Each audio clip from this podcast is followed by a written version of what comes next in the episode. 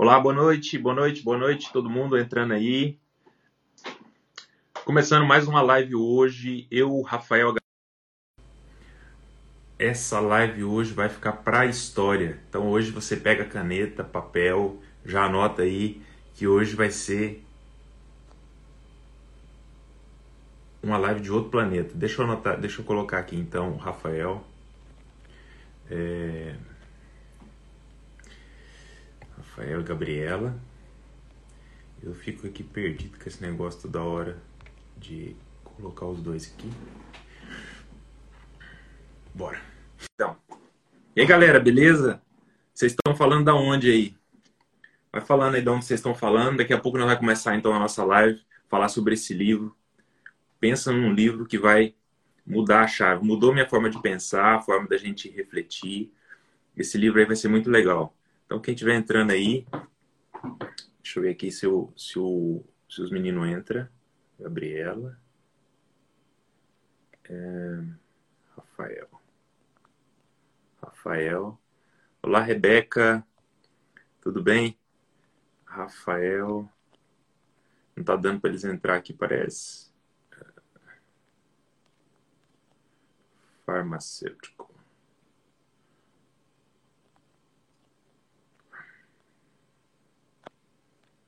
Ô, ô Gabriela e Rafael, já mandei de vocês aí. É... Eu já mandei o um convite para vocês dois aí. É...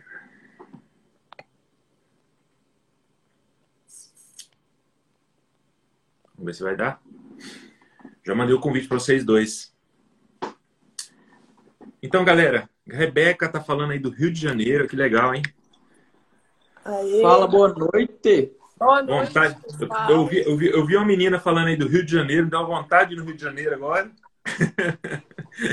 eu nasci, eu nasci no, no, Mato Grosso do Sul, sabe? Mas só que quando eu, quando eu tinha dois, três anos só de idade, vai, meu pai mudou para meu pai mudou para o Rio de Janeiro. Então eu vivi no Rio de Janeiro durante uns 10, 12 anos da minha vida. Só que eu vivia no interior, eu não vivia na capital, eu vivia numa cidadezinha chamada Volta Redonda. Mas que eu saiba, lá não é pequeno, não, sou. Lá é grande. Não, lá não é pequeno, não. É grande, sim. Então, boa noite.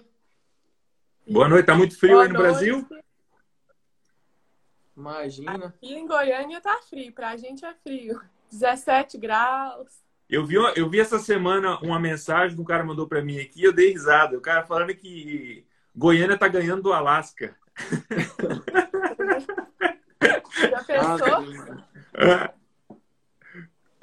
Você tá lá, no Alasca, lá no Alasca tá mais calor do que aí em Goiânia. Tá. Ó, tá frio. E aí, galera, beleza? Olha aí, ó. A Cris Marcondes está falando frio em Pinda, em São Paulo. Aí, ó, essa já tá mais perto de vocês aí, né? Olha lá, Carioca tá morrendo com frio. Acordei, quero viajar. Essa, essa aqui é uma colega, é uma menina muito. Olha, se vocês precisarem de agência de viagem, essa aqui, ó, Acordei, quero viajar, que acabou de entrar na live. Ela tem uma agência, o Instagram dela fala muito sobre as viagens, Europa, Grécia, tudo lá. Ela é excelente, muito top. Legal, legal. Todo mundo aí chegando. Hoje nós vamos falar a nossa live sobre o livro Mais Esperto que o Diabo. É, muito calor no Maranhão. Olha lá, Maranhão não faz frio, né? Acho que tá pro Brasil inteiro espalhado esse frio, né? Chegou uma friagem. É. Nossa Senhora. Galera, olha, nós vamos começar aqui a live. O Rafael vai começar falando é, um pouco sobre essa live de hoje. A live muito produtiva. Então, vocês estão aqui hoje e quer aprender um pouco. Esse livro mudou a nossa forma de pensar, deu um, deu um, um clique diferente. Então, o Rafael vai começar explicando, então, o que é esse livro, vai dar as introduções para a gente aí, o que é esse livro, o que se representa para a gente, o que, que representou aí para a gente aí, deu um estalo na nossa, na nossa cabeça. Nossa, velho, vou iniciar uma live do... Para mim é difícil fazer essa live, falar bem a verdade para você que eu acho que uma hora é impossível comentar sobre simplesmente o melhor livro que eu já li na minha vida, né? Então, para contextualizar isso daí, eu queria que vocês clicassem em massa nesse coraçãozinho aí, compartilhar para os colegas, porque isso daí pode mudar e muito o seu jogo, a sua profissão, mudar você em si, que é o princípio que o livro traz. Primeiro, acho que a gente tem que falar um pouquinho sobre esse título, né? Quando esse, esse título, o Martins até questionou, oh, esse título é complicado demais, como é que ela vai falar sobre o, fazer uma live sobre diabo mais esperto que, que o diabo, mas nada mais é que uma metáfora, né? Aqui a gente não vai falar de, não tem, mesmo que dá uma cutucada, né, em religião, em professores, é, em pais, a gente está aqui para tirar os maiores insights, né, que realmente mudou a minha vida. Mano, falar de Napoleão Hill para mim é uma honra, né? O cara é nada mais, nada menos considerado por vários o filósofo do sucesso, filósofo da riqueza. Então, é um cara muito fora da curva, que ele inicia o livro ao contrário, sem sucesso, né? Ele passa por um momento muito difícil na vida dele e é algo assim que a gente tem que pensar, né? Será que todo mundo que tem sucesso nunca passou por momentos difíceis? Será que é muito fácil alcançar o sucesso? Napoleão Hill é um cara que prova isso na sua carreira, que não é fácil ter sucesso. E você vai encontrar, sim, barreiras e pedrinhas no meio do caminho que você tem que superar para chegar onde que você almeja. Então, é, esse livro inicia assim, onde que a gente, que ele tinha, que ele andava os países, né, na, nos Estados Unidos comentando sobre riqueza, dava palestras e palestras, mas o cara não tinha sucesso, não tinha riqueza. E daí a gente tem que se provar, né? A gente está na faculdade, a gente aprende muito de teoria e a gente tem que se provar na prática. A gente tem que se provar no dia a dia. Para a gente não trazer um conceito simplesmente de um livro, não trazer para o nosso ambiente, a gente tem que tentar liberar esses insights fortíssimos em questão da gente colocar no nosso meio. Então, a parte muito importante que eu quero trazer para vocês é isso. Para vocês obterem resultado Napoleão Hill é a prova viva que vai ser difícil. Não vai ser fácil. E a única limitação que você tem está aqui, ó. Instalado na sua cabeça. Você que se limita, você que cria a alimentação, a limitação. Você que cria esses obstáculos, você que coloca os drives que eu costumo falar, né, que eu inventei esse linguajar para te limitar. Você mesmo se limita. Então, assim, para entender o contexto desse livro, é isso. A gente alterar a nossa mente. Começar a entender o que realmente é aquele diabo que ele fala no livro. Né? Então eu queria pontuar e já começar cutucando meus dois colegas na visão deles. Qual que é esse diabo? O que, que é esse diabo após ter lido esse livro fora da curva? Lá no início do diálogo que o Napoleão Hill tem com o diabo, né? Ele fala assim: Você, diabo, você é aquela pessoa que a gente sempre vê ali nos filmes, nos desenhos, aquele homem todo vermelho, com dois chifres na cabeça. Você é aquela imagem que a gente imagina de ser né, o diabo. E ele fala assim: Não, eu não sou a matéria, eu não sou um corpo físico como vocês humanos. Eu sou energia, uma energia negativa. Energia negativa que está na cabeça de vocês e que se enraiza, se torna medo. E o medo nas pessoas, ele paralisa. Né? O, o medo, ele traz mais pensamentos negativos, deixa você paralisado, não consegue conquistar seus objetivos, os seus sonhos, faz com que você seja uma pessoa que procrastina e que não consegue atingir objetivos, está sempre fracassando e não consegue aprender com seus fracassos. Então, o diabo, ele fala: "Eu não sou uma matéria física, eu sou energia, uma energia negativa que habita a cabeça das pessoas. Então, o diabo, na verdade, é uma metáfora aos nossos pensamentos ruins e que nos leva a fazer é, coisas que não nos agregam, que não é, nos fazem chegar ao nosso propósito, ao nosso objetivo. Então, essa foi a imagem que, depois de ler o livro, eu compreendi do diabo. E você, Martim? É, eu achei a mesma coisa. Eu achei o livro é assim, é uma é mesmo uma metáfora que ele fala que no nosso cérebro existe isso, a parte positiva e a parte negativa. E aquela pessoa que deixa a parte negativa predominar, ele se torna um alienado. E um alienado nada mais é do que uma pessoa que tem medo do crescimento, ele tem medo de, de, de alçar mais um passo, porque ele acha que ele não vai ser capaz, ele nunca vai conseguir chegar onde que outros já chegaram, ou até mesmo onde que ele imagina que ele gostaria de estar. Então ele pensa assim, tudo que eu sonho para mim, eu acho que é impossível de eu conseguir realizar. E a partir desse momento, quando ele acha que nada é possível, aí ele começa a ter outros pensamentos que são gerados a partir do pensamento da alienação, que são geralmente processo que acontece desde a nossa infância. Então, a partir desse momento da alienação, ele acaba tendo outras coisas como o medo, ele tem ele, o medo de, de, de coisas novas, o medo do, do desconhecido. Então, coisas que fazem com que você não cresça, não evolua como ser humano, é, é uma das principais, um dos principais motivos que ele fala aí, que é a própria pessoa. Então ele fala nesse livro que ele consegue controlar 98% das pessoas no mundo. Só apenas 2% das pessoas no mundo conseguem então viver de uma forma sem ser um alienado, sem ser uma pessoa é alienado na realidade é aquela pessoa que não pensa por si próprio. É o que eu estava falando agora antes da live aqui com o Rafael e com a Gabriela. A gente, a gente ouve, a gente lê livro, a gente estuda, a gente tem a nossa experiência de vida, mas a gente tem que ter a nossa própria forma da gente achar o que é mais importante para a gente, é a nossa forma de viver. Não querer copiar alguém, ou querer ser igual a ninguém e pensar por cabeça de outra pessoa. A gente tem que ter a nossa própria maneira de pensar, a nossa própria maneira de refletir e não pensar que, ah, porque o meu professor faz desse jeito, eu vou fazer assim também. Ah, o meu avô faz daquele jeito, eu tenho que seguir.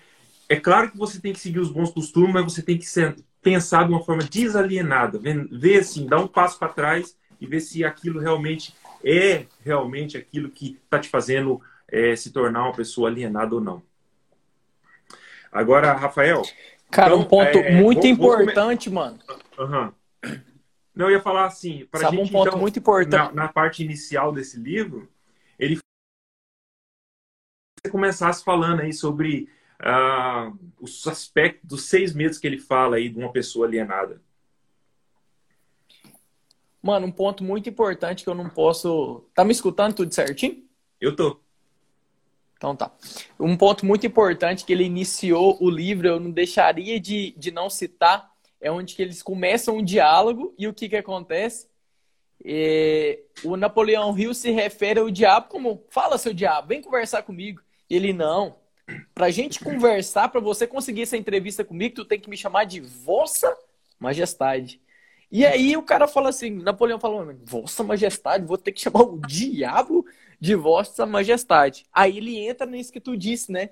Cara, uma pessoa que governa, que empodera, que toma conta de 98%, tem que chamar de como? Tem que ser chamado de como? Então, isso daí é um ponto muito, muito importante, né? Será que você, nós, em algum momento, ou em vários momentos, estamos fazendo parte dos 98 ou dos 2%.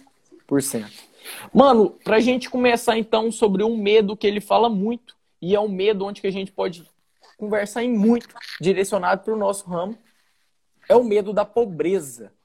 E eu inicio aqui que a pobreza, a pessoa pobre, a gente pode citar como dinheiro e de mentalidade, né? Para a gente não pontuar somente uma parte.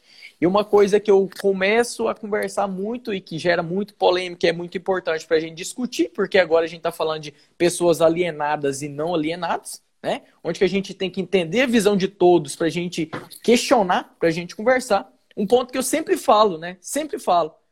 Medo de pobreza. As pessoas que entram em concurso, será porque eles estão com medo de não conseguir obter resultado numa drogaria?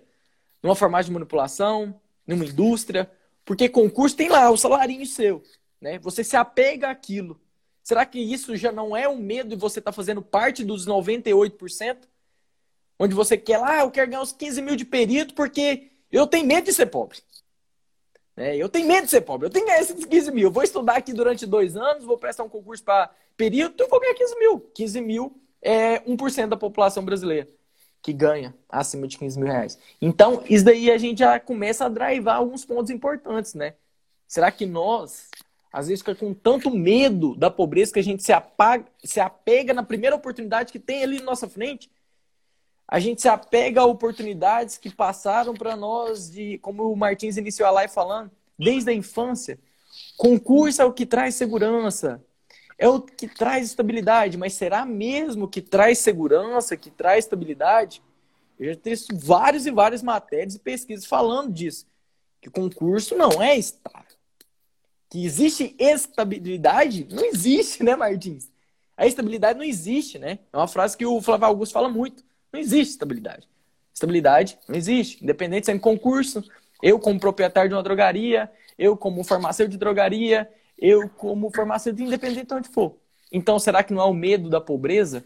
Como que vocês enxergam o medo da pobreza?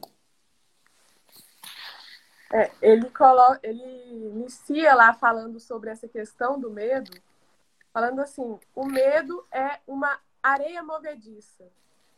É, vocês sabem, né? Como que é a areia movediça. Se você cai lá, quanto mais você fica, se movimenta, mais você se afunda.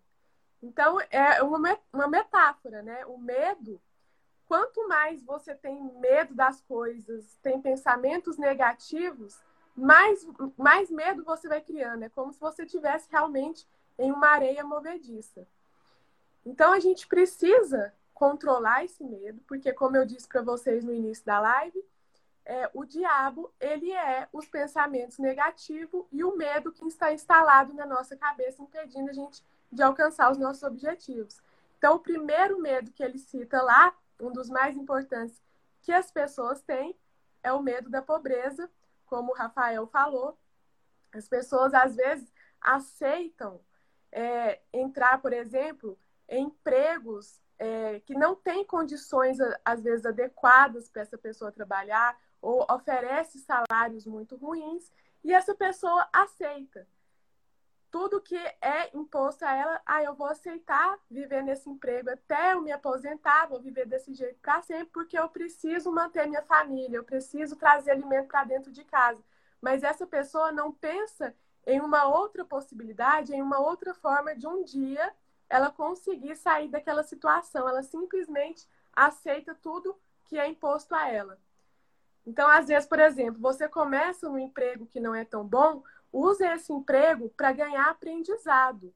Para ganhar é, aprendizado, para você poder colocar ele em prática em outra coisa. Ah, eu estou trabalhando numa empresa, vou ver como que funciona as coisas aqui. E quem sabe eu já vou estudando, pego um livro e daqui a pouco, daqui a uns anos, eu construo a minha própria empresa e saio dessa situação. Não se acomodar, né? Então, o medo da pobreza faz as pessoas, às vezes, aceitar tudo, aceitar qualquer coisa. Então, esse é um ponto importante. É, eu vou contar uma história aqui que aconteceu comigo nessa parte do medo, que foi muito interessante. Quando, quando eu quando eu estava para vir aqui para o Reino Unido, eu, o dinheiro aí no Brasil, quando a gente transfere ele em, em Libra, ele praticamente desaparece, né? Então, é, eu tinha uma reserva aí no Brasil, e aí quando eu fui fazer a divisão dessa reserva e fui, fui ver aqui no Reino Unido o que, que dava para fazer, aí eu comecei a ficar com medo. Eu comecei a ficar com medo. Eu falei assim, pô, esse dinheiro aqui realmente aqui no Brasil parece muito, mas chega lá no Reino Unido isso não vale muita coisa.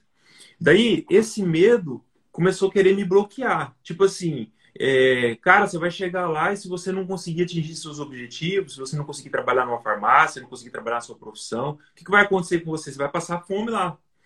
Então, o que, que eu tive que fazer? Eu tive que encarar o medo. Então, o medo ele vai existir. O medo ele faz parte da nossa fisiologia. A gente precisa de ter um pouco de medo. Mas o medo, a diferença que existe entre as pessoas que vencem e as pessoas que não vencem, é que as pessoas que vencem, eles encaram o medo como se fosse uma etapa para ele poder vencer. As pessoas que não vencem, as pessoas que ficam alienadas, o medo paralisa elas.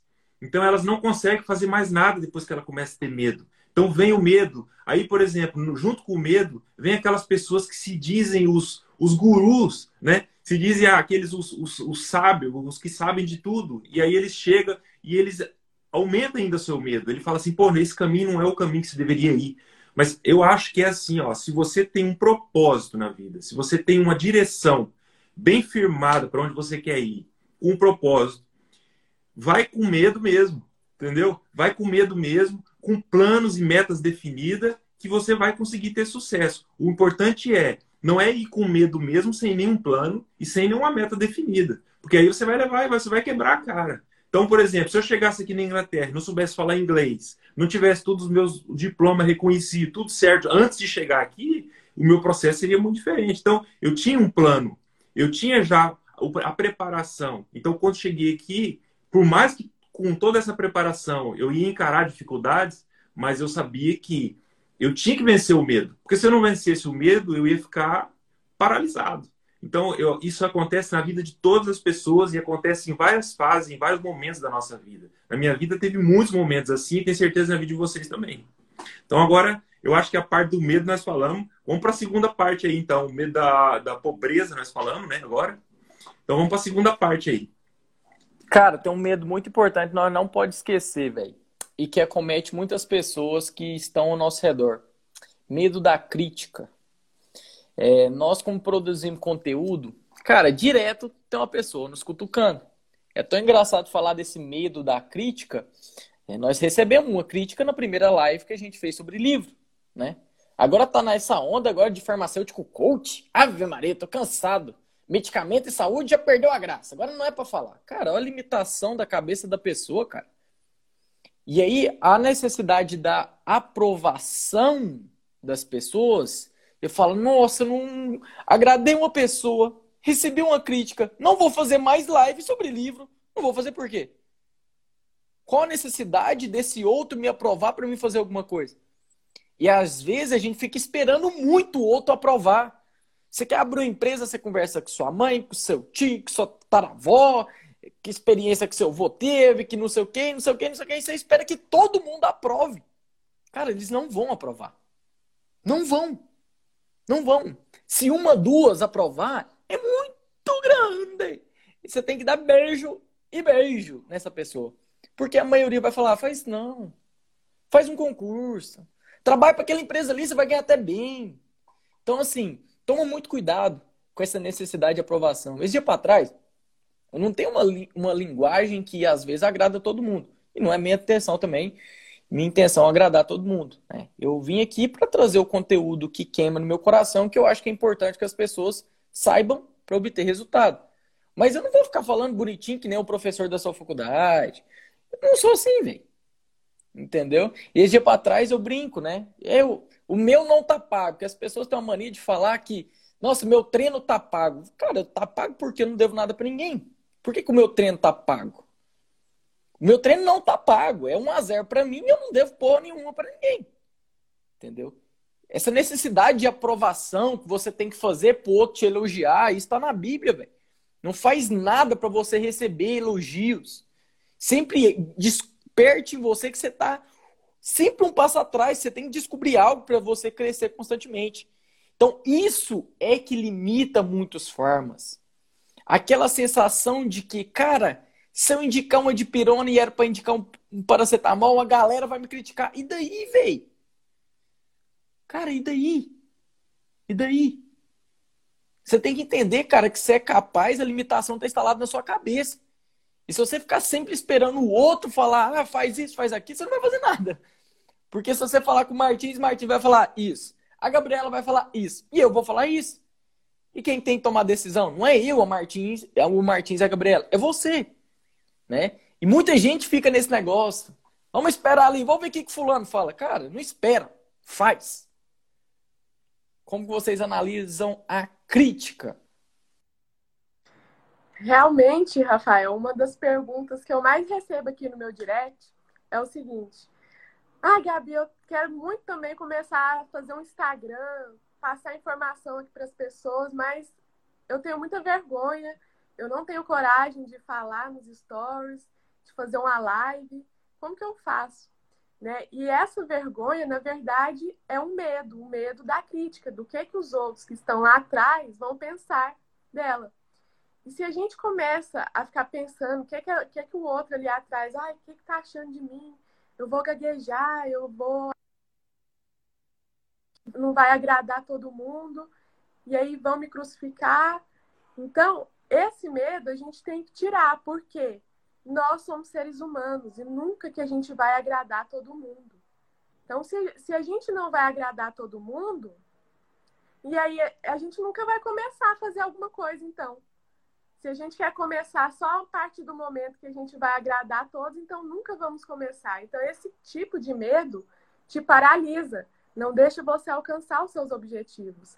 Se você sabe que você está ali fazendo o seu papel, passando informação para as pessoas, você está fazendo bem para o outro, não importa se estão criticando, se estão achando o que, é que estão pensando da sua imagem, da sua voz, da maneira como você fala. Faz a sua parte tá? Não se paralise com o medo da crítica. Lá no livro, ele fala, inclusive no início, quando ele estava lá fracassado, e aí de repente ele teve uma virada de chave que foi o que fez ele caminhar para o sucesso. E ele fala que chama outro eu. Ele utiliza esse termo, era o meu outro eu. O outro eu era aquele que não tinha medo, que encarou os medos dele e que persistiu, que tirou todos os pensamentos negativos, que tirou o medo da crítica, o medo da pobreza, tudo aquilo que paralisava. E a partir do momento que ele teve essa virada de chave, a vida dele mudou. Então, muitas vezes a gente não consegue alcançar nossos objetivos, não consegue é, conquistar aquilo que a gente sempre almejou por medo. Às vezes, medo que o outro está pensando, medo que vão falar.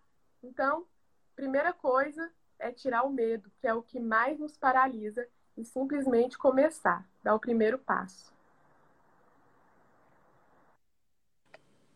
Não, é verdade. E, eu, e essa questão do medo da crítica, eu acho que acontece com todos nós temos o medo da crítica. A gente tem, a gente tem o medo, por exemplo, olha, quando, quando, por exemplo, aqui em casa, quando a gente vai sair é, meu filho, minha mulher, às vezes vão sair, ele tem medo, por exemplo, de vestir uma roupa e aquela roupa ser uma roupa que as pessoas vão, vai numa festa e a pessoa vai falar assim, ah, essa roupa não é uma roupa legal, você vê que essa roupa, essa roupa não é apropriada para esse ambiente. Então a gente está sempre procurando sempre uma maneira da gente se encaixar no perfil que a sociedade impôs para a gente. Então a sociedade tem, os, tem, tem o perfil dela. Então a gente, se a gente não está encaixado naquele perfil, a gente não serve. A gente, tipo assim, eles tentam nos proteger. Então, eu acho uma parte interessante desse livro que ele fala é assim, ó. As pessoas que querem te proteger demais, cuidado com elas. Porque, na realidade, elas não estão fazendo por mal. Mas elas vão acabar tornando você um alienado. Porque no momento em que... Ué, a Gabriela saiu. No momento em que você começa a... No momento em que você começa a ter é, pessoas te protegendo muito, você começa a, a parar de raciocinar, você para de pensar, você para de ter as suas próprias ideias. Você começa a pensar pela ideia das outras pessoas que estão ao seu redor. Então, eu acho que a parte legal dessa, dessa parte aqui, o Rafa, que ele fala é as pessoas que te criticam, tenta refletir no que, que elas estão falando antes de você jogar fora aquele comentário. Então, todas as pessoas que vêm com a crítica para cima de você, analisa aquela crítica antes. Observa, será que aquilo realmente não faz sentido? Então, por exemplo, muitas pessoas podem dizer assim, ó, Igual, é, a pessoa pode dizer para você, cara, você tem um potencial enorme. O que, que você está fazendo trabalhando nessa farmácia? Às vezes o cara está trabalhando numa farmácia, acontece muito aqui, cara. Eu vejo às vezes ingleses trabalhando em farmácias aqui, porque aqui também tem ambientes. Ah, vou, a Gabriela chamou aqui, eu vou colocar ela.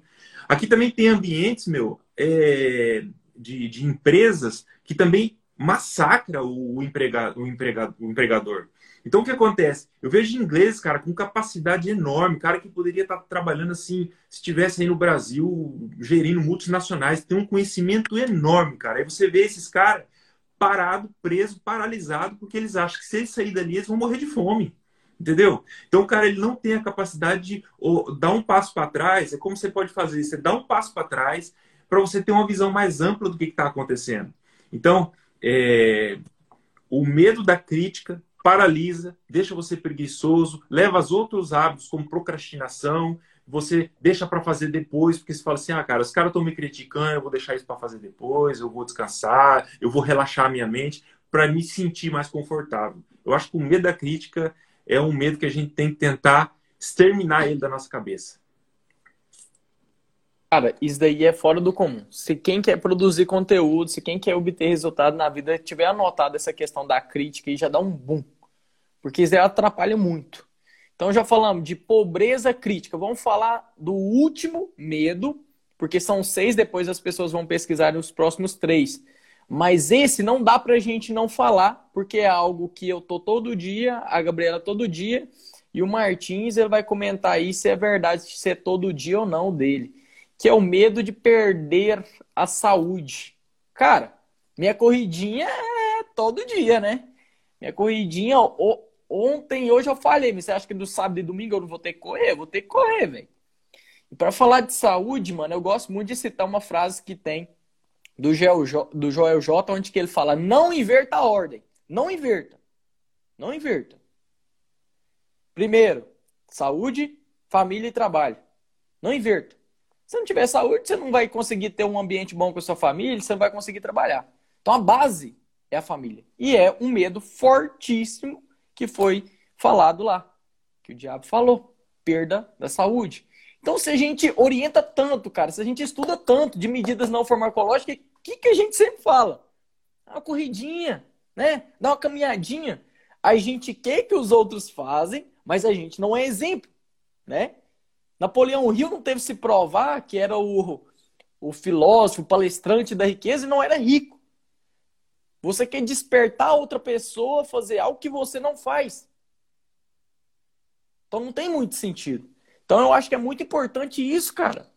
30 minutinhos no seu dia, não é possível que não tem 30 minutos do seu dia para você dar uma caminhadinha, para você jogar uma bolinha. O Martins é diferente, viu, Gabriel? Ele gosta de jogar é tênis, né? De jogar o seu tênis. Então, assim, isso é um despertar para todo mundo. Nesse dia para trás, uma guria publicou, eu me falho da memória quem que foi, ela citou que tinha um artigo falando que os influencers que sempre coloca é, praticando exercício físico não é questão de modinha. E que existe já estudos, eu não, eu não consegui referir, analisar a questão do qual estudo que era para mim embasar na minha argumentação, onde a gente posta, tem várias outras pessoas que falam, cara, eu vou também.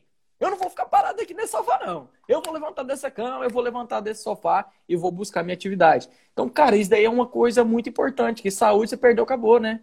Você vai fazer o quê? Você vai trabalhar numa drogaria como? Você vai obter resultado como? Você vai ter uma família show de bola? Você nem vai estar presente com eles.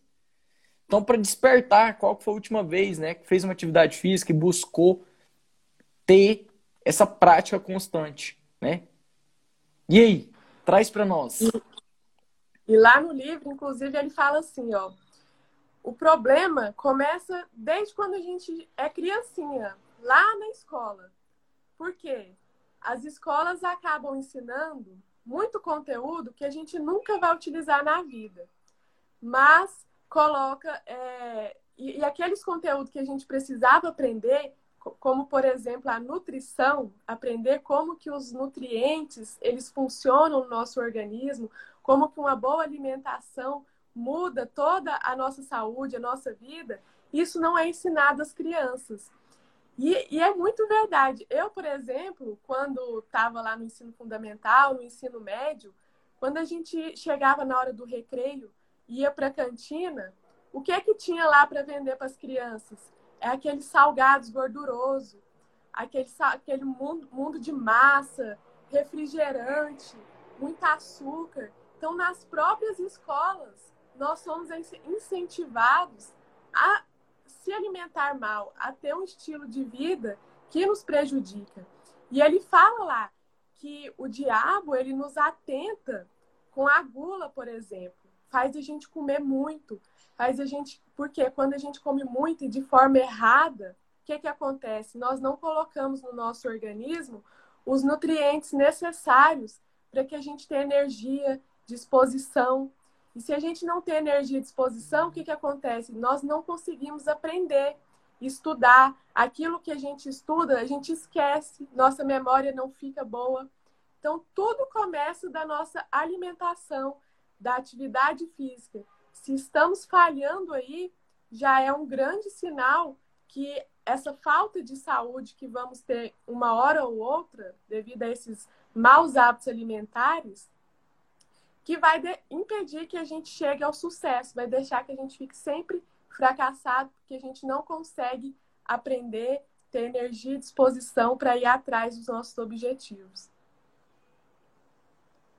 É isso aí. Inclusive, ele fala uma frase aqui dessa questão da saúde. Ele fala assim, ó, que quando a pessoa não tem uma saúde perfeita, ela está doente, o que, que acontece? A doença, ela desencoraja a mente e o pensamento independente. Então, uma pessoa doente, ela vai sempre, é, ela não vai ser uma pessoa que vai ter a sua mente é, liberta para poder pensar em crescimento, porque ela vai estar tá com o foco dela voltado na doença. Então você já viu aquela pessoa que fica o dia inteiro, ele parece que sente prazer o dia inteiro e fala assim: ah, eu tô com uma dor de cabeça, eu tô com uma dor no estômago, eu tô com uma dor. Cara, quando eu trabalhava na farmácia, tinha gente que ia todo dia na farmácia para comprar um remédio para dor. Falei, da onde que esse cara vem com tanta dor, meu? Era o dia inteiro, às vezes vinha duas vezes por dia. E às vezes chegava ali ficava 20 minutos conversando a respeito da dor dele. Gosta de falar sobre a dor, gosta de falar sobre o problema, foca no problema, foca na dor, foca em tudo que é coisa para é, não promover o crescimento. Então, se o cara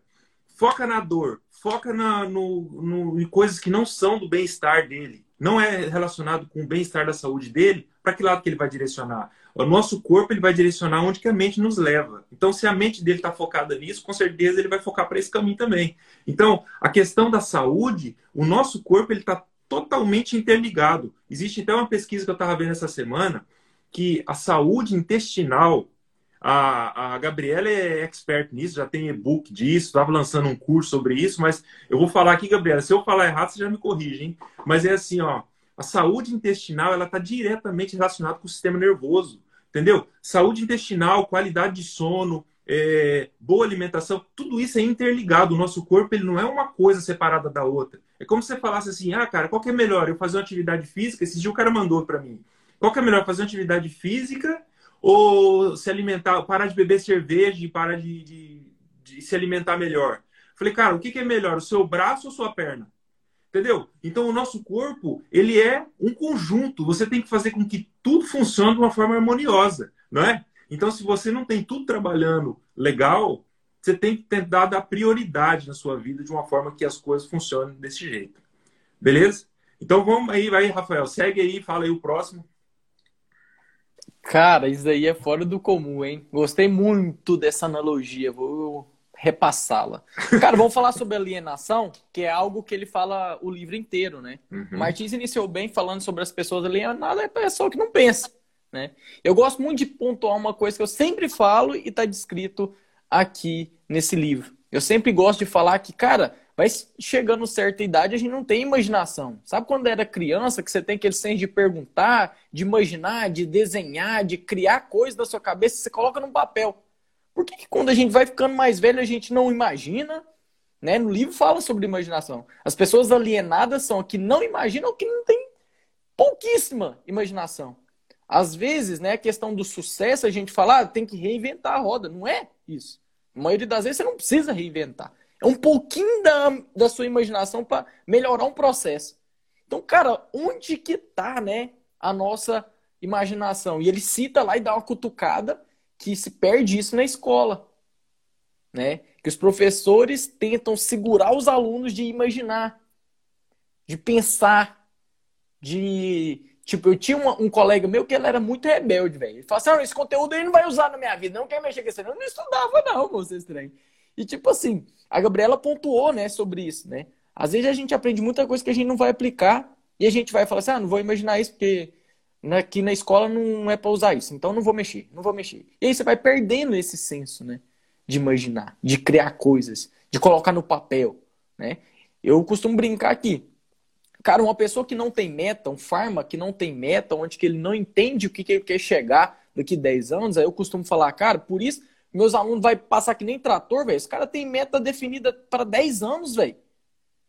Cara, 10 anos. A outra pessoa tá lá como concorrente dele, onde que eu falo concorrência não existe, que é a frase do Ícaro de Carvalho. O cara tá pensando assim, ah, vou continuar aqui, porque até eu achar um trem bom, e vou ficar aqui mesmo. Meu amigo, os alunos tá com 10 anos programado, velho. Você não tá com um dia. Você não sabe se amanhã você tem um dia para pagar a conta de energia que vai chegar. E o cara já tem planejado de 10 anos. Então você tá imaginando o quê? Você se vê ali no futuro como? Trabalhando nessa mesma drogaria?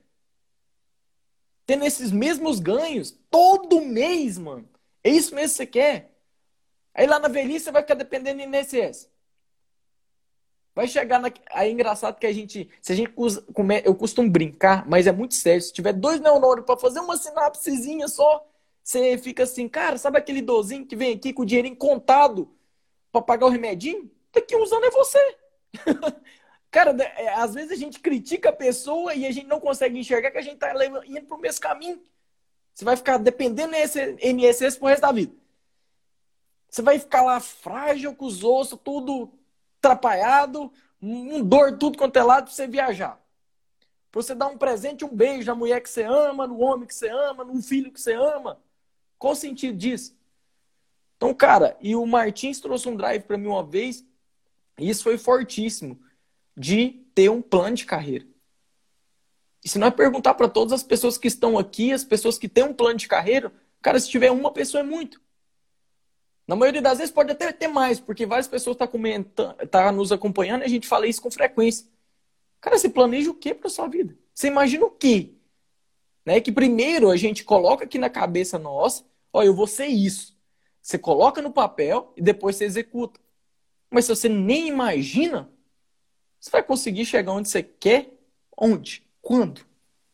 Né? Isso é um ponto muito importante. Eu quero que vocês liberem outros drives sobre isso sobre as pessoas alienadas. Lá no livro ele fala assim, qual que é o sinônimo de alienação? E o sinônimo é procrastinar. Por quê? Tudo que faz, qualquer ato ruim que você tenha que te faça procrastinar, você não é uma pessoa produtiva, você não é uma pessoa que aprende, então você acaba chegando ao fracasso, você é alienado. Então, é, ele mostra lá no livro as principais maneiras da gente se alienar. E a primeira delas é relacionada à nossa profissão. Por exemplo, quando a pessoa aceita ficar num emprego ruim, que ela está ganhando um salário ruim, e ficar nessa situação até ela ganhar a aposentadoria do governo. Essa pessoa, ela está alienada. Por quê? quando você está numa situação dessa, você está ganhando um salário ruim, você está num emprego que não está bom para você e você aceita isso, você é uma pessoa sem meta, uma pessoa que, como o Rafa falou, você não tem um plano de carreira, você não pensa em algo que pode te tirar daquela situação, você simplesmente aceitou o que a vida colocou e vai seguir aquilo para o resto de sua vida. Então, essa é uma das maneiras da gente se alienar relacionada à nossa profissão. Aí a segunda maneira que ele coloca lá é relacionada à poupança. As pessoas, elas ganham e gastam tudo que elas ganharam. Elas não economizam, não têm uma poupança, só pensam em gastar. Então, é o que a gente falou lá naquele livro do Pai Rico, Pai Pobre. Ao invés delas fazerem o dinheiro trabalhar para elas, elas trabalham sempre pelo dinheiro. Então, essas são pessoas alienadas. Depois tem é, a questão do ambiente. As pessoas alienadas sempre estão em ambientes que tem muita confusão, que tem muita briga, energia negativa. E isso faz a gente entrar ali num, num mundo, né, numa energia muito ruim. E nós vamos ficando cada vez mais insatisfeitos com aquela situação. Ah, não, sempre estou brigando com a minha família, com os meus pais, no meu trabalho. Eu não gosto dos meus colegas de trabalho, é um clima ruim. Eu chego lá, todo mundo me olha com cara feia, ninguém dá um bom dia. Então, essa é uma outra maneira também que as pessoas se alienam. Vivem nesse mundo carregado, com energias negativas, sempre achando motivos para brigar. E o último que ele coloca lá são os pensamentos dominantes. Quando a gente quando os nossos pensamentos dominam em coisas negativas, quando a gente só pensa em coisas ruins, é isso que a gente atrai para a nossa vida. E, ele fala lá, as pessoas que já chegaram ao sucesso, quanto mais sucesso elas têm, mais coisa boa elas atraem para a vida delas. Às vezes ela conhece, acaba conhecendo uma pessoa que pode trazer ali algum benefício para ela, alguma informação que ela pode usar a favor dela ela, então ela atrai pessoas boas, ela atrai, atrai ambientes bons para a vida dela. E a mesma coisa acontece com as pessoas que pensam negativo. Quando a gente começa a pensar, ter pensamentos ruins, nós começamos a atrair pessoas ruins para a nossa vida, empregos ruins, pobreza. Então, é um ciclo vicioso que a gente precisa sair disso aí. E aí, a alienação é quando a gente procrastina, quando temos hábitos ruins que nos leva a sermos pessoas ineficazes, pessoas que não conseguem progredir. Não, é muito legal. E essa semana eu vi uma reportagem falando que uma criança, quando ela nasce, ela até ela atingir a fase da adolescência, ela recebe mais de 40 mil nãos.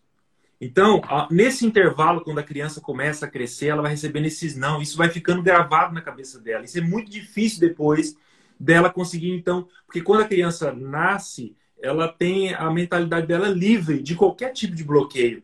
Mas como ela recebe muito não, muito não, muito não, isso quando chega na fase adulta, isso se reflete. Então, quando a gente recebe um não, o impacto é maior. Você pode ver, por exemplo, quando as notícias nos jornais elas são notícias negativas, elas chamam mais atenção do que uma notícia positiva. Então, é muito mais fácil você ver notícias de terrorismo, notícias de morte, notícias chamar mais atenção da mídia. A mídia sabe disso. Então, elas colocam mais isso para chamar atenção. Isso é um dos motivos da alienação. Um dos motivos que causa alienação nas pessoas é é, não pensar por si próprio, porque ela tem medo do, dos nãos que ela vai receber. Uma coisa que eu notei aqui, ó, todo alienado é preguiçoso. Ele não tem ideias próprias. Ele gosta de seguir a ideia de outras pessoas. Ele não vai pela cabeça dele. Ele tem medo de, pela ideia dele, pela forma que ele pensa, ele vai decepcionar alguém. Ele vai ter medo da crítica. Alguém vai, vai discriminar ele. Vai, vai, tipo, menosprezar, tratar ele de uma forma que ele não vai se agradar. Depois ele fala aqui, ó. É, alienado é preguiçoso, não tem ideias próprias. Então, é, como que ele vai ganhar a, o controle da mente de uma pessoa desde o nascimento? Então, é assim que ele fala que a parte negativa, que é falada no livro, então a parte negativa é a, é a parte do, do diabo nesse livro, ele fala a parte negativa ela consegue sobressair sobre a parte positiva.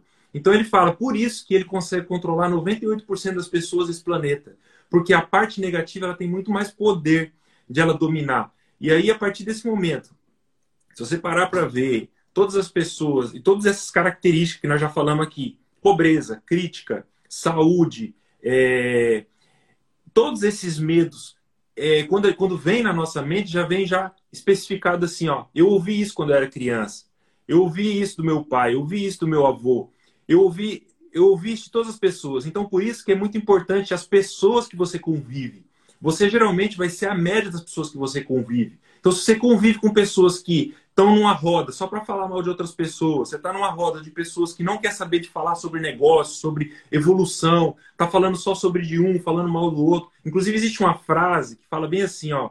Quando Pedro fala de João, eu sei mais de João. Não, quando Pedro fala de João, eu sei mais de Pedro do que de João. Por quê? Ele tá sabendo mais do cara que tá falando mal, porque ele sabe que na hora que você virar as costas, ele vai falar de você também. Então não se engane quando você estiver numa roda em que uma pessoa estiver falando mal da outra, na hora que você virar as costas, você vai ser o alvo. Então as pessoas não conseguiam ainda colocar na cabeça delas esse tipo de pensamento. Então, se você estiver andando com pessoas que têm esse tipo de mentalidade, ou elas têm que mudar, ou você tem que mudar. Tanto é uma coisa que eu percebi que a partir do momento que a gente muda a nossa forma de pensar, nossa forma de encarar a vida, de começar a lidar com certos tipos de coisa na vida, certo tipo de pessoa se afasta da gente.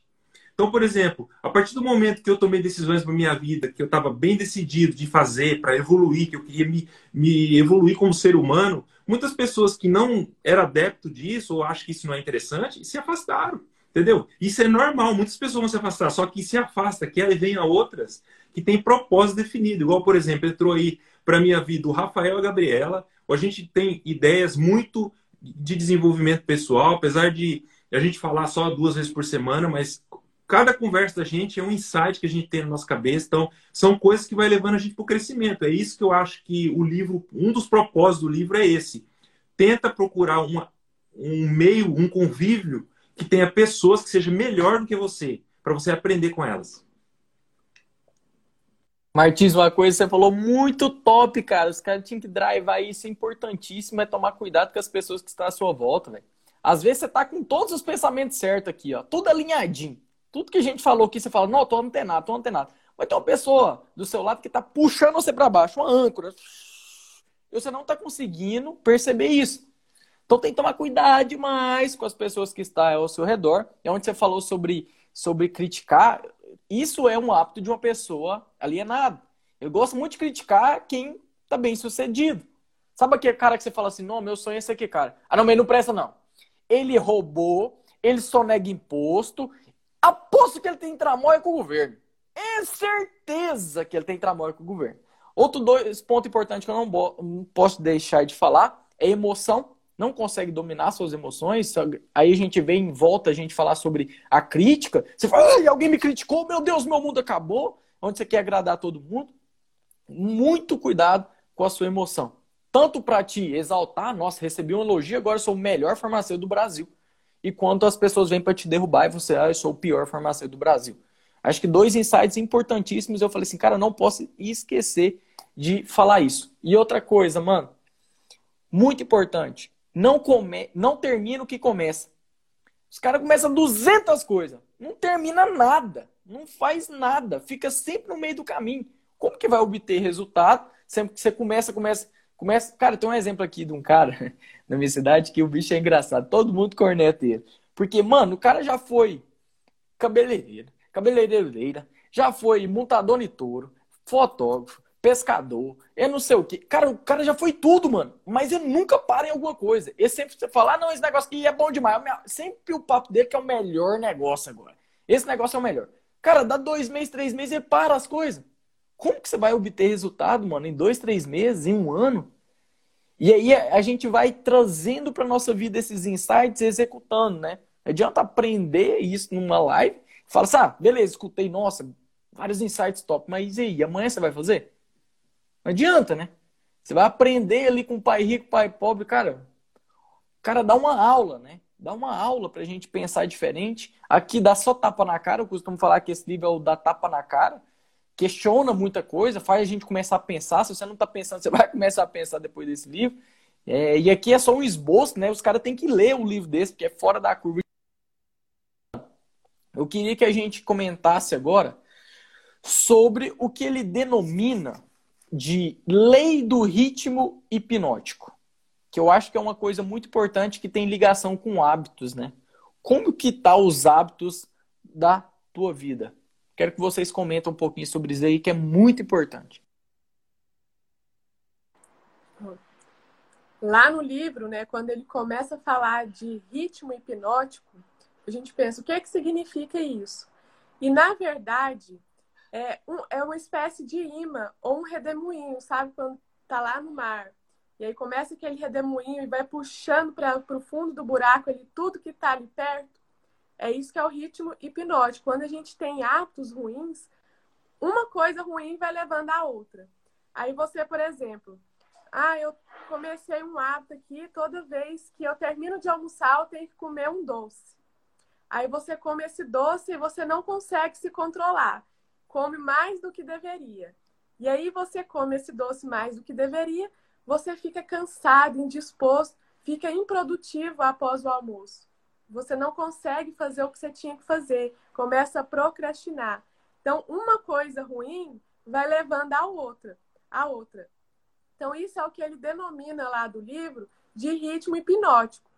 E o que eu quero dizer aqui é que nós, pessoal, nós somos seres humanos e nós somos fracos. E a qualquer momento a gente pode cair nesses maus hábitos. Até mesmo as pessoas bem-sucedidas pode ter um momento de fraqueza e cair ali na tentação, nos maus hábitos. Só que a diferença entre a pessoa fracassada e a pessoa que consegue ser bem-sucedida é que o bem-sucedido ele identifica aquele mau hábito e ele consegue contornar aquilo. Fala, opa, comer doce não tá dando certo depois do almoço. Porque aí eu passo da conta, eu não consigo me controlar, eu sinto muito sono, e aí eu fico improdutivo, começo a procrastinar, e aí não sai mais nada, chega no final do dia, eu fico com a minha consciência pesada porque eu não fiz nada. Dormi a tarde inteira. Então, por causa de um mau hábito que eu identifiquei lá. E aí a pessoa que é fracassada, ela não consegue sair disso. Ela não consegue mudar esse hábito. E quando né, a gente já tem um pensamento diferente, a gente pode até cair nesse tipo de tentação, mas a gente consegue reverter, consegue sair dali, falar, opa, esse hábito não foi bom, vou começar a mudar isso aqui.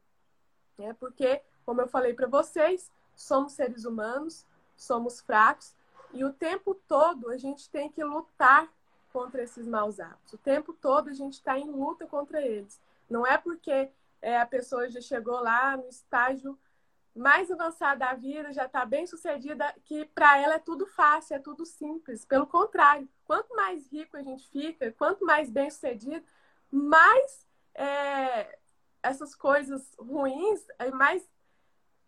Eu esqueci a palavra, mas é, como que eu posso falar? Atração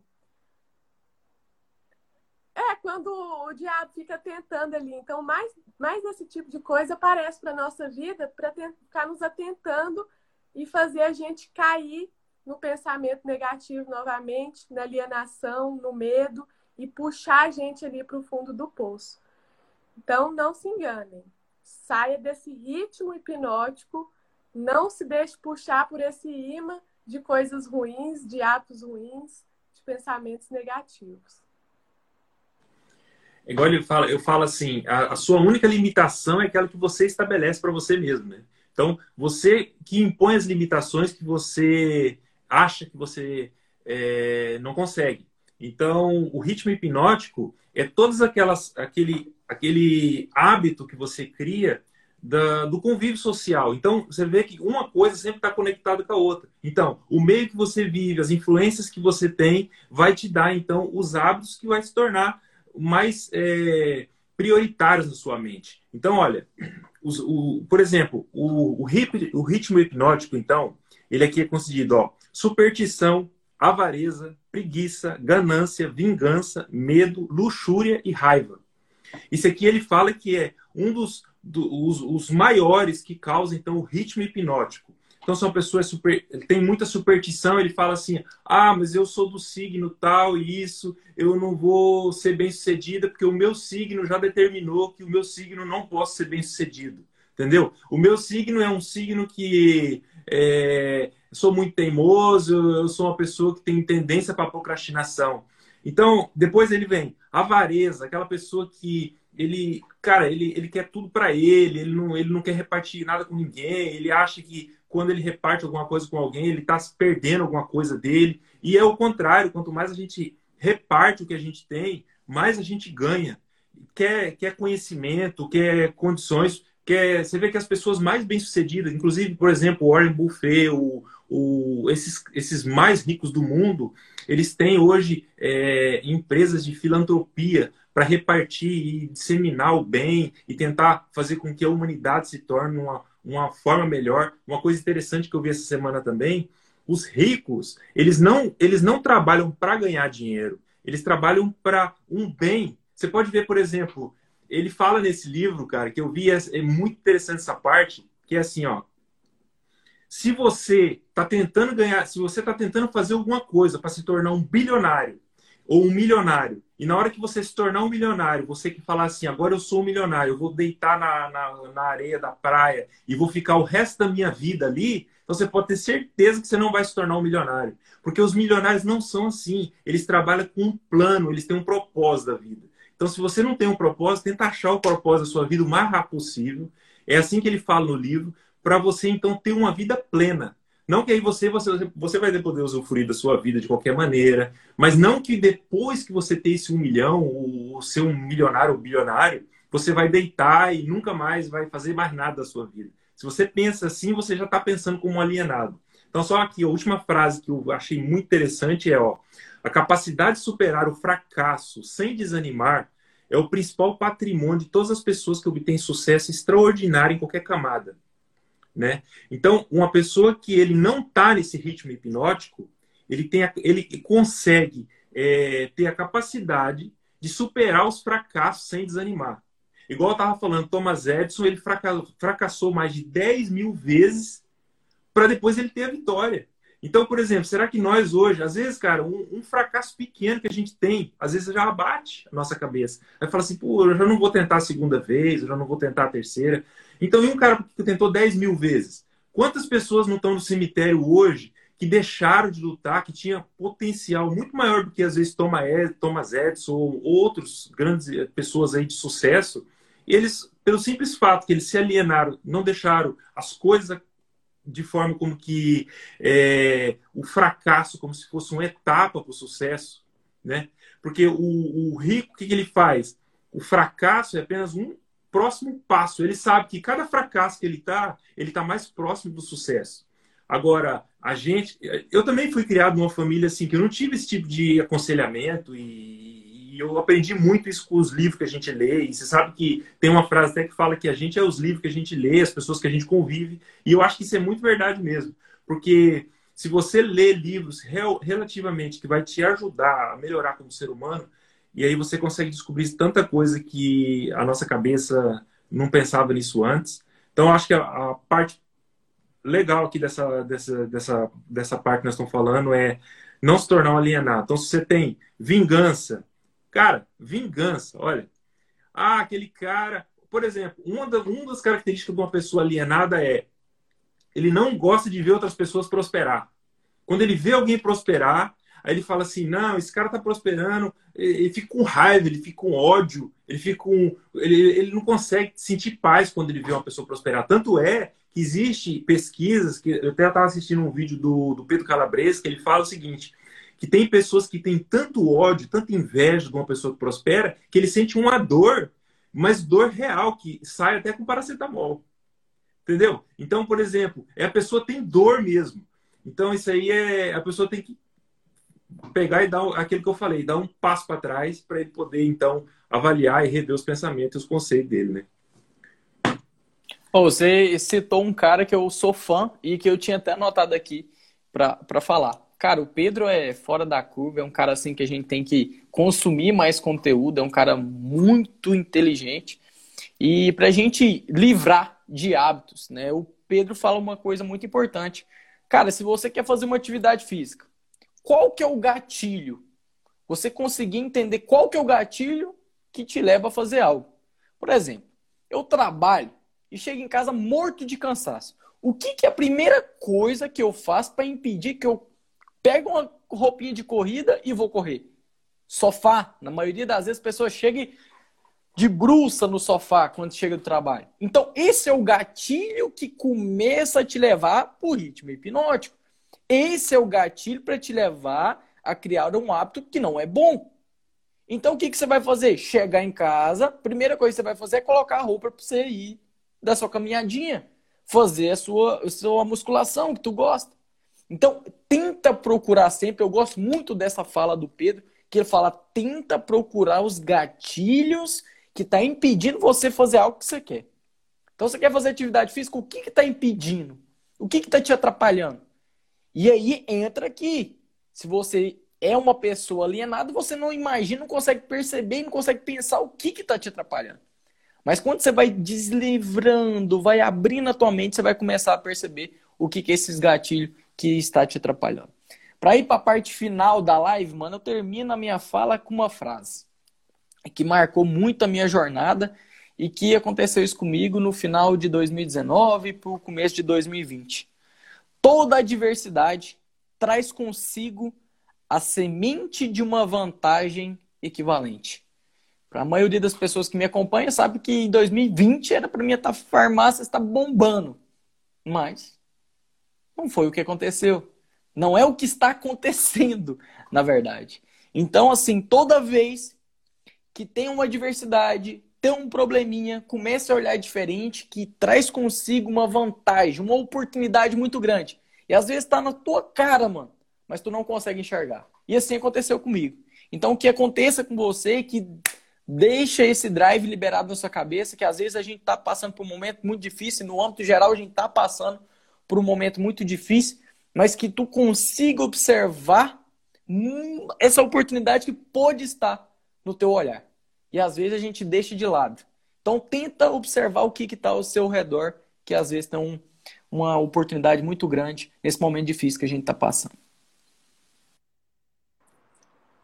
E para mim concluir também aqui a minha parte, é, eu fiquei pensando assim, né? Depois de ler esse livro, o que que eu posso correlacionar esse conhecimento aqui que eu tive com nós farmacêuticos.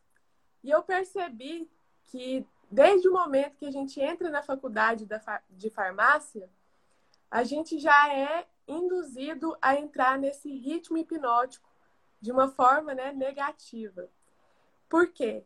A gente começa a faculdade de farmácia já ouvindo das pessoas o seguinte: não faz farmácia, esse curso não vai te dar dinheiro, não vai ser bom para você, né, você não vai ter carreira.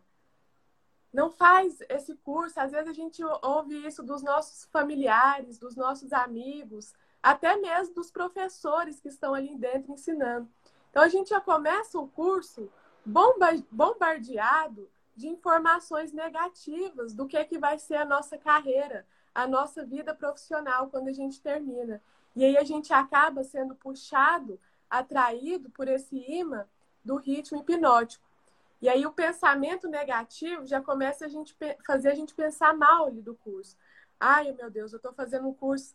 Será que quando eu terminar eu vou ganhar dinheiro? Será que eu vou ter um bom emprego? Será que eu vou conseguir prosperar? ajudar minha família. E aí, esse bombardeio de pensamentos negativos é o que faz, às vezes, a gente terminar o curso e encontrar dificuldade em tudo.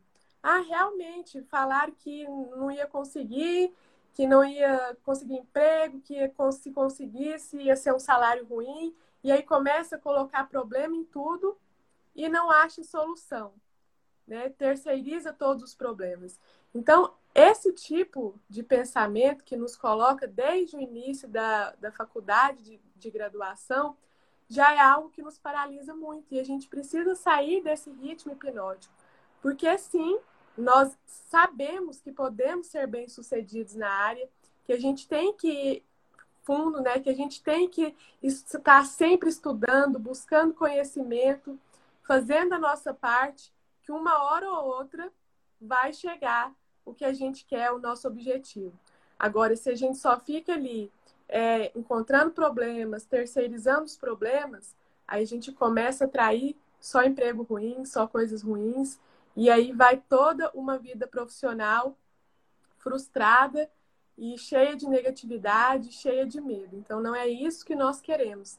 Então, esse é um grande aprendizado que devemos levar do livro para a nossa vida profissional tenham pensamentos positivos sobre a carreira de vocês, sobre ser farmacêutico, que é uma profissão muito encantadora e que ajuda demais aí a saúde e a vida das pessoas e é isso né, que a gente tem que pensar quando a gente pensa em ser um profissional da saúde, querer melhorar a saúde do próximo. Ô, ô, ô, vou esperar um pouco, Martins. A Gabriela me deixou um insight aqui tão forte, velho, que eu tenho que compartilhar. Esse negócio da, da gente sair, tá ali na faculdade e sair com esses drive onde que, cara, somos profissional de saúde, a gente não pode ganhar dinheiro, né? Zig Ziglar, depois vocês pesquisam, é um cara muito foda, e ele tem uma frase assim, você pode ter tudo na vida, tudo na vida, se você ajudar as pessoas a conquistar algo que eles querem. Quem que não quer conquistar e ter saúde? Então por que, que a gente não pode ter tudo que a gente quiser, atuando com ética, com toda a sabedoria que a gente sabe que a gente tem, e que a gente pode entregar para a nossa população. Então, está nesse drive aqui que Zig Ziglar traz, fora do comum, velho. Muito massa. Vai, Martins, mete bala. Não, a questão é, é assim: o pior sacrifício que a gente pode ter na vida é não sacrificar nada e querer ter uma vida plena, não é? Então, para a gente poder ter uma vida plena e ser uma pessoa que tenha sucesso em todas as áreas da nossa vida, a gente vai ter que sacrificar alguma coisa. É como você diz, quando a gente escolhe uma estrada, a gente deixa de escolher muitas outras. Mas aí a gente vai ter que definir para a gente o que, que é importante. Então esse livro ele acaba dando um conceito geral, assim, todos esses conselhos acabam batendo na mesma tecla que a gente vê nos outros livros, que é o propósito de vida. Então você com propósito de vida, você vai ter que sacrificar muitas áreas da sua vida para você atingir aquele propósito que você quer. Né? Então, o principal tópico desse livro, assim, que eu vou deixar aqui, então, sete princípios desse livro que a gente abordou hoje nessa live foi definição do propósito, é, domínio de si mesmo, você conseguir saber o que, que é importante para você. Inclusive, tem uma dica que eu gosto muito, que eu, esses dias eu vi também, não sei onde, que é assim: é, quando você vai fazer alguma coisa, pense já no resultado final daquilo que você está fazendo. Por exemplo, acordar três horas da manhã para começar a estudar, ou quatro horas da manhã, ou cinco, depende do horário de cada um, mas fazer um sacrifício para você começar, para você ter um crescimento daqui cinco anos, começa a mentalizar já daqui cinco anos. Como se daqui cinco anos você já tivesse naquilo que você tem, já se, sente, já se sinta como se já tivesse posse daquilo. E aí vai ser muito mais fácil você acordar quatro ou cinco horas da manhã para você fazer alguma coisa. Porque você fala assim, pô, eu estou fazendo isso porque daqui cinco anos eu vou ter férias a hora que eu quero, eu vou ter condição de ter uma qualidade de vida melhor com a minha família. Depois, aprender com as adversidades. Então, por exemplo, se você não consegue aprender com as adversidades que surgem na sua vida, daí você não vai conseguir ter crescimento. Porque todos nós vamos ter, em qualquer momento da nossa vida, sempre vai estar rodeado de adversidades. Esse é o terceiro pilar que ele fala aqui. Depois é influência do ambiente. Então, se você tem uma influência ruim, que é aquilo que a gente falou, as amizades, as pessoas que você convive. Então, por exemplo, se você não tem muitas pessoas boas do seu lado, você está então fazendo uma coisa certa. Está numa live com pessoas que pensam a longo prazo, uma pessoas que pensam é, positivo, pessoas que estão com a mentalidade de evolução. Então, se você não tem ao seu redor, você pode, por exemplo, tem muitas pessoas que podem dizer assim, ó, ah, eu não tenho amigos que pensam dessa maneira. Se eu, se eu for fazer isso, eu vou perder todos os amigos que eu tenho. Então, começa a assistir pessoas que pensam dessa maneira para você mudar interiormente. Depois, de repente, você consegue até mudar esses amigos seus. Eu acho que é uma das coisas importantes também. Depois, ó, ter noção do tempo. Então, por exemplo, não desperdice o seu tempo. Então, todos nós temos 24 horas por dia. Então, não desperdice o seu tempo com coisas que não vai te levar a lado nenhum. É igual aquela regra de. de... Tem uma regra que fala que 20% das coisas. É... 20% do como é que é? 20% do seu tempo, a lei de Paroto, que eles falam, né? Sabe essa lei, ô Rafael? Que é 20% das coisas importantes da sua vida, os ricos, eles ocupam a maior parte do tempo deles nas 20 coisas mais importantes. Enquanto que as pessoas mal-sucedidas, as pessoas pobres, ocupam 20%, eles ocupam 20%, 80% do tempo dele em coisas menos importantes. Então você tem que fazer, defina o que, que é importante na sua vida e, de, e defina que fala assim, ó, as 20% das coisas mais importantes da minha vida são as coisas que vão mudar realmente a minha vida. Então, defina de você definir e ficar parado ali naquilo. Depois, harmonia da mente. Então, a mente tem que estar em harmonia com o seu corpo, tem que estar em harmonia com as condições, como nós falamos, saúde, ambiente, amizade. Tudo isso faz parte do nosso círculo aí. E depois, cautela. Cautela não é medo, mas você também, por exemplo, não é só pelo fato que a pessoa, que a live que nós estamos falando, não tenha medo, amanhã você vai saltar lá de um prédio de 20 andar. Não, você tem que ter cautela, porque o medo ele é inerente. O que nós falamos aqui hoje e o que o livro fala é você tem que ultrapassar o medo. É que as pessoas bem-sucedidas, elas vão apesar do medo. Então, eu vou dar então, depois você dá mais uma consideração final vocês aí, porque eu acho que é, é importante vocês falarem aí mais uma vez e eu acho que esses sete princípios básicos, se você colocar em prática, muda completamente a forma de você ver, já dá um salto, um pontapé inicial aí para uma evolução muito forte. Mano, a regra, a regra de Pareto é o que a gente chama aqui, é, muita gente fala aqui no Brasil 80-20. A regra 80-20. Cara, um, como que eu vou finalizar, né? Acho que a melhor forma de eu finalizar uma live é recomendando a leitura do livro. Porque você vai pegar cada insight, porque aqui assim, é três cabeças liberando insights. E quando tu lê, tu vai ter novos insights. E, cara, assim, acho que muitas coisas na minha cabeça ficaram drivadas desse livro e mudou muito o meu jogo, a minha vida. Principalmente a questão de avaliar quem está perto de mim e principalmente com quem eu aprendo as coisas. Raramente, muito raro mesmo, eu aprendo as coisas que eu estou a executar com pessoas que não executaram, que não percorreram o mesmo caminho que eu quero percorrer. Cara, aprender com quem entende de teoria é uma coisa, quem sabe as pedras que eu vou encontrar na prática é outra coisa. Então, cada vez mais, a questão que você falou muito importante também das pessoas que estão ao nosso redor, às vezes a gente não tem ninguém que pensa como a gente. E hoje, se eu mensurar quantas pessoas que eu tive que me afastar para mudar a cabeça foram muitas. E é engraçado que o que a gente pensa atrai. Cara, eu ganhei amigo demais. Muitas pessoas que pensam como eu, Entendeu? Se às vezes não tem ninguém, né? Trazer o insight que o Martins trouxe, não tem ninguém à sua volta, se você já começar por você, logo você está rodeado de pessoas que pensam igual você, que pensam somente em te impulsionar e não te enfiar para baixo dessa terra, né? Então acho que isso daí é muito importante da gente entender que aconteceu comigo também, né? Muito difícil, literalmente, a gente encontrar pessoas que pensam é, para somar, né? Para colocar um mais um e dar dois, e não um menos um que dá zero. Para dois pensar na viver do INSS, vou dar esse exemplo de novo, né? Isso daí é muito importante. É, ó, para concluir aqui então minha fala, gente, esse livro, quando eu li ele, vários, tive várias viradas de chave. E o que a gente trouxe aqui na live hoje, posso dizer que foi apenas uma amostra grátis para vocês, porque é tanta informação, foi tanta coisa que a gente leu ali importante para nossa vida pessoal, profissional, que vocês precisam ler esse livro. Leiam, que vocês vão, tenho certeza que vai mudar a vida de cada um que lê, que lê esse livro, porque ele realmente assim é espetacular. E aí, então, para finalizar aqui, eu quero falar uma coisa que vai até motivar vocês.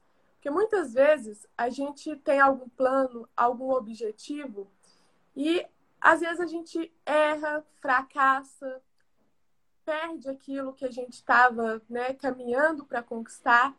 E às vezes, quando isso acontece, a gente simplesmente desiste.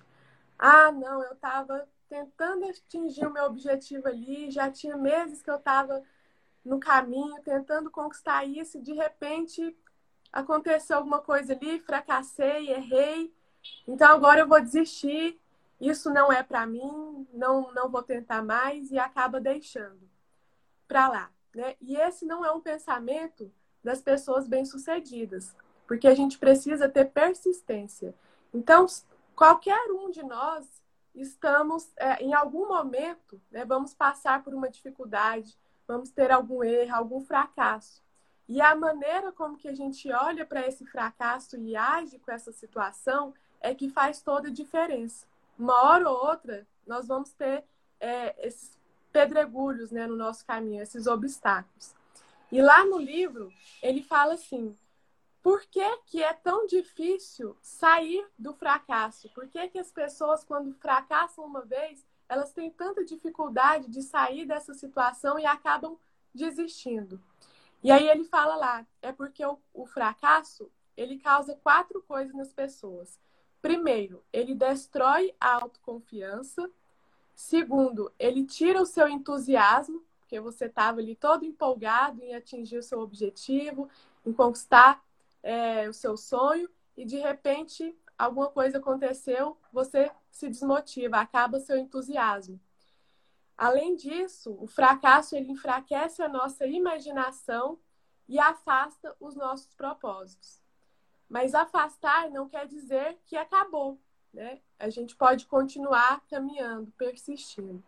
Então, por causa desses quatro pontos, que às vezes é tão difícil sair ali do fundo do poço, e continuar persistindo. É mais fácil a gente desistir. Mas agora que a gente sabe disso e que todos nós somos capazes de passar por esses obstáculos, de recuperar nossa autoconfiança, de trazer para perto novamente os nossos propósitos, de recuperar o nosso entusiasmo, a gente agora sabe que a gente precisa ter persistência, porque só alcança os objetivos quem persiste. Quem se abala pelos fracassos, pelos erros e fica lá, fica de galho em galho e não conquista nada na vida. Então, esse também foi um drive muito importante que eu quero trazer para vocês para fechar aqui essa live. Top demais. Eu, eu para mim encerrar, então, eu vou, eu vou falar aqui um exemplo de é, do, como que o desconforto ele é essencial para o crescimento. Então, por exemplo, é, sacrificar a estabilidade, ela vai te causar desconforto. Você pode ver que todas as coisas que nós falamos sobre esse livro, ela se, tra se trata de certa forma de algum desconforto, porque é, como na nossa mente está implantado certos sistemas de, de coisas que vêm há muito tempo, tudo que a gente fala aqui, ele soa como um desconforto. Então, por exemplo, sacrificar a estabilidade, né? O conforto, ele é inimigo do sucesso. Se você sente que a sua vida está muito confortável, com, cer com certeza você não está no caminho certo. Você fica, olha aqui, por exemplo, quando eu vim embora para a Europa, eu, eu me senti muito desconfortável, porque eu ia ficar longe da minha família longe da minha família, longe das pessoas que eu gosto, longe do, do, pai, longe da mãe, longe da minha irmã. Então isso aí foi um desconforto muito grande para mim. Inclusive a opinião deles sobre essa atitude minha não foi uma opinião muito bem-vinda. Então isso foi um desconforto. Você pode ver, por exemplo, quando uma casa tem uma criança, nasce, por exemplo, é um casal, ele recém-casado, depois de dois, três anos, nasce um bebê. Quando nasce um bebê, é um desconforto naquele primeiro momento, porque o bebê chora a noite inteira, o bebê ele, ele, ele tira toda a rotina de um casal. O que, que vai acontecer com isso? Ele vai dar um desconforto numa fase inicial, mas a longo prazo ele vai servir para construir uma família. Então, quer dizer, aquele desconforto inicialmente que foi, que causou toda aquela turbulência, ele vai ser no futuro um, um dos fatores de muita alegria para aquele casal que conseguiu construir uma família. Então, por exemplo, sacrifícios ele serve para agregar valores na nossa vida. Você tem que ver se o sacrifício que você está fazendo está indo na direção correta, está indo na direção do seu propósito. Então, esse, é, esse é uma das lições que eu deixo aqui, então, nessa live, para a gente encerrar, é não se importe com a opinião dos outros e faça sacrifícios na direção do seu propósito. Beleza? Na quinta-feira que vem nós estamos de volta. E obrigado, Rafael. Obrigado, Gabriela, por, por esse tempo aí. Capaz, nós tá agradece. Então. A gente agradece a todos que assistiram também e aprenderam aí alguma coisa. Então, obrigado. E quinta-feira que vem temos outra live e daqui 15 dias vamos trazer aqui um outro livro para a gente discutir. Vocês estão gostando? Ó, quem está aí com nós até agora, gostou dessa live que a gente está fazendo sobre tema de livros? Dá um ok aí se vocês gostaram desse tipo de conteúdo que a gente está trazendo aqui sobre livros. E aí depois também manda para a gente aí dicas de livros que vocês gostariam que a gente falasse aqui. Então a gente está com o pensamento de trazer a cada 15 dias um tema de live sobre algum livro. Então, se vocês tiverem dica de algum livro, é, pode colocar para a gente aí que com certeza a gente vai ter o prazer de vir aqui discutir com vocês e agradecer a todos vocês aí de coração que estiveram com a gente aí ó, até agora. Tem aí, ó, a, tem, tem, tem farmacêuticas aí do Rio de Janeiro que estavam falando com nós, de São Paulo, do Maranhão, todo lado aí. Agradecer a todos que estiveram com nós aqui e um abraço de coração aí para todos. Um abraço. Fechou com abraço. Deus. Obrigadão. Até mais. Obrigada. Até mais. Boa noite. Até mais.